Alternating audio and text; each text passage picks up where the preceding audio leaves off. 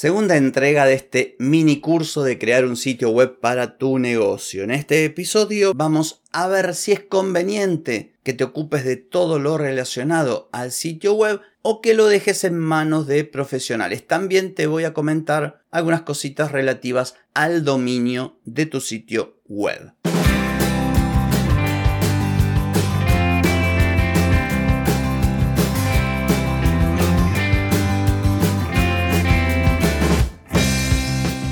Bienvenida y bienvenido a Marketing para Gente como Uno.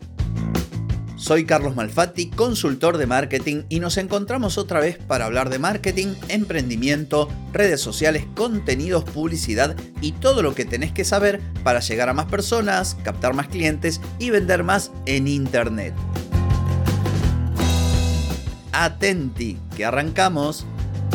Hoy es miércoles 10 de mayo de 2023, estamos en el episodio 1237 y seguimos en este caso con la segunda entrega de esta suerte de mini curso de sitios web, donde te cuento lo más importante para que vos puedas crear la web corporativa de tu negocio o bien sepas qué pedir en caso de que se lo encargues a alguien. Pero antes te voy a preguntar, ¿querés mejorar tus ventas, contenidos, redes sociales o publicidad? Deja de perder tiempo, dinero y energía en acciones que no dan resultado y comienza a vender con estrategias, metodologías, contenidos y publicidad. Escribime ahora mismo a clientes carlosmalfatti.com y reserva tu consultoría. Muy bien, como te decía, segunda entrega de este mini curso de sitios web corporativos. Una cosa muy sencillita para que, bueno, tomes nota y lo hagas o bien, si lo encargas, sepas qué pedir, como dije hace un cachito nomás. Y hoy que vamos a ver, bueno, en principio teoría, los primeros episodios son más de teoría. Luego te voy a decir qué, qué contenido incluir en la página principal de tu web o cómo escribir la página de tus servicios. Pero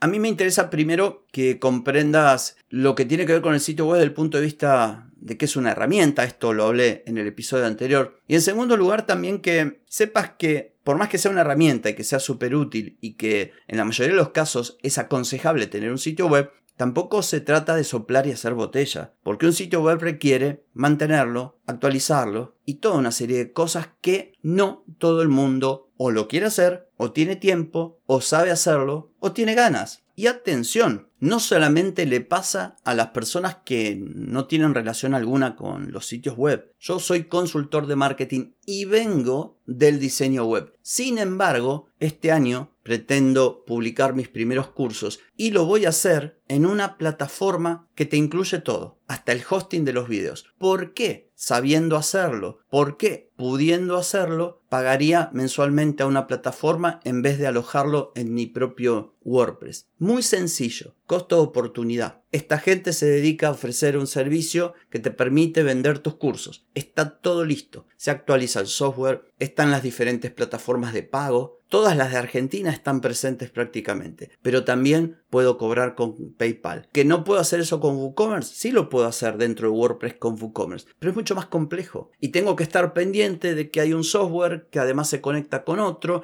y un plugin con el otro y si falla algo es un lío en cambio acá ya tengo la solución prácticamente llave en mano. Si en un futuro en vez de tener uno o dos cursos tengo 20 cursos y resulta que el plan me sale mucho más caro que tenerlo en mi propio WordPress, lo evaluaré. Pero para salir a la cancha lo más rápido posible es la decisión. Y justamente de eso te voy a hablar ahora, porque hay dos opciones. Crear tu propio sitio web contratando un hosting y aprovechando software como WordPress, que para mí es la mejor alternativa, y el miércoles que viene voy a hablarte de WordPress, o bien decir, bueno, eh, pago una de esas plataformas que ya traen un software para diseñar sitios web y listo. Para un sitio web corporativo, que es de lo que se tratan estos episodios, hay pros y contras. Vamos a ver primero la parte positiva, los pros de hacerlo vos en tu propio hosting. En primer lugar, algo que es de suma importancia, vos tenés el control completo de tu sitio web. Podés hacer y deshacer a tus anchas. Y esto, por algunas personas, es muy valorado. Y en algunos casos, conviene. Ejemplo, yo tengo mi sitio web y ahí tengo todos los episodios del podcast. Aunque hoy avanzó muchísimo todo el tema podcasting y Spotify te permite subir todos los episodios y no tener que pagar por alojar los MP3, mm, yo tengo dudas. Por eso sigo haciéndolo en mi sitio web. Otro punto, flexibilidad para personalizarlo. Cuando uno utiliza un software como WordPress, puede hacer lo que quiera. Y si además suma constructores visuales como Divi o Elementor o Oxygen o alguno de esos, tiene todavía más margen de maniobra. En cambio, cuando vos, suponte, contratás, por decir, Shopify, tenés algunas plantillas, por lo general los planes más económicos tienen menos opciones y en cierto modo estás limitado. Es como la red social en comparación a tu propia web. Vos en tu web presentás la información de la forma en que se te ocurre, te viene en gana o más te conviene. En cambio, las redes sociales son lo que son y debes adaptarte. Otra cosa interesante a considerar, potencial para ahorrar dinero en el largo plazo. Al principio puede que una herramienta, un SaaS, un software as a service, que te permita construir tu propio sitio web, sea económico. Pero vamos a suponer que tu negocio va creciendo y vas añadiendo más páginas, más contenidos, más funcionalidades. Bueno, resulta que por lo general los planes más económicos, como lo acabo de decir, son limitados. Y cuando vos requerís más potencia o más almacenamiento o más funcionalidades o integrar tu web con otras plataformas, sistemas y demás, te empieza a salir más caro. Ahora vamos a ver las contras. Igual quiero hacer un pequeño paréntesis. Lo de pro y contra depende del contexto, de tu negocio, de tus necesidades, de tus conocimientos, del tiempo, de toda una serie de factores. Pero tener el sitio web en tu propio hosting y con tu dominio requiere, aunque mínimos, ciertos conocimientos técnicos. Si vos te metes al panel de control de WordPress y metes la pata en los enlaces permanentes, desaparecen todas las páginas de tu sitio web. Y si no tenés conocimientos, tenés que andar preguntando al hosting o mirando tutoriales, videos. Entonces hay cositas que parecen simples, de hecho tampoco es que sean guay, que complicado, pero por lo menos tenés que saberlo.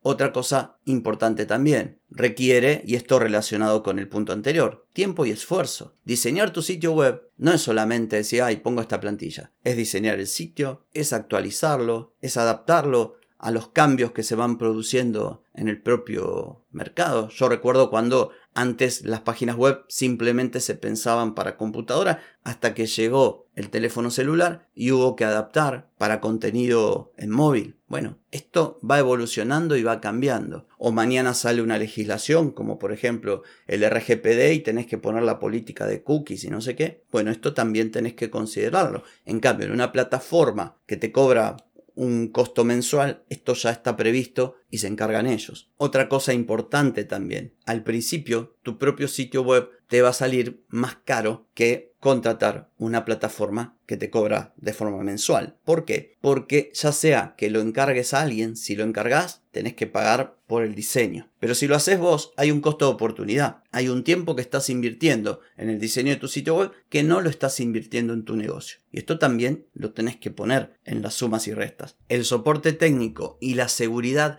también son dos elementos importantes. Si vos estás pagando una plataforma, todo esto está incluido en el precio. Te tienen que dar una solución sí o sí. En cambio, si vos contratás un hosting y resulta que ese hosting no es del todo bueno, pueden darte una solución como pueden no darte una solución. Hay ejemplos a patadas. Así que atención. En definitiva, podría darte un listado de muchos más elementos a considerar pero creo que estos son los más importantes. ¿Tengo tiempo para ocuparme? No tengo tiempo. ¿Tengo conocimiento técnico? No lo tengo. ¿Tengo dinero para invertir en un desarrollo o en un diseño? No lo tengo. ¿Tengo ganas de meterme a actualizar y? ¿O no lo tengo? Esa es la idea. Por último, y para finalizar, importante el tema del dominio. Pero como ya hice un episodio hablando de dominios, y esto es del 14 de diciembre de 2018, una cosa que quedó ahí en la cápsula del tiempo, no he cambiado mi parecer respecto de los dominios, así que te voy a dejar enlazado ese episodio donde te cuento todo lo que debes tener en cuenta a la hora de contratar un dominio y además también los nombres para tus perfiles de redes sociales en el caso de que no lo tengas. Este es el episodio número 20. Mira, estamos en el 1237. Este es uno de los primeros episodios. Así que te lo comparto. No te rías de cómo era el episodio porque hasta creo que en esa época tenía otra cortina y todo. En fin, esto ha sido todo por hoy. No por mañana porque mañana nos volvemos a encontrar y recordad que el próximo miércoles seguimos con este mini curso donde voy a hablar puntualmente de WordPress y de hosting para WordPress. Te espero. Chau, chau.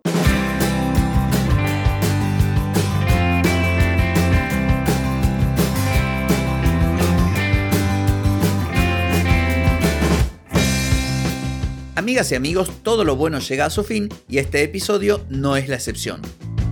Si te gustó, déjame 5 estrellitas en Spotify. ¿Querés vender más? Reserva hoy mismo tu consultoría por videollamada. Deja de perder tiempo y dinero y comenzá a vender con estrategias, metodologías, contenidos y publicidad. Escribime ahora mismo a clientes y reserva tu lugar. Hey, ponete en acción, que el tiempo, el tiempo no perdona.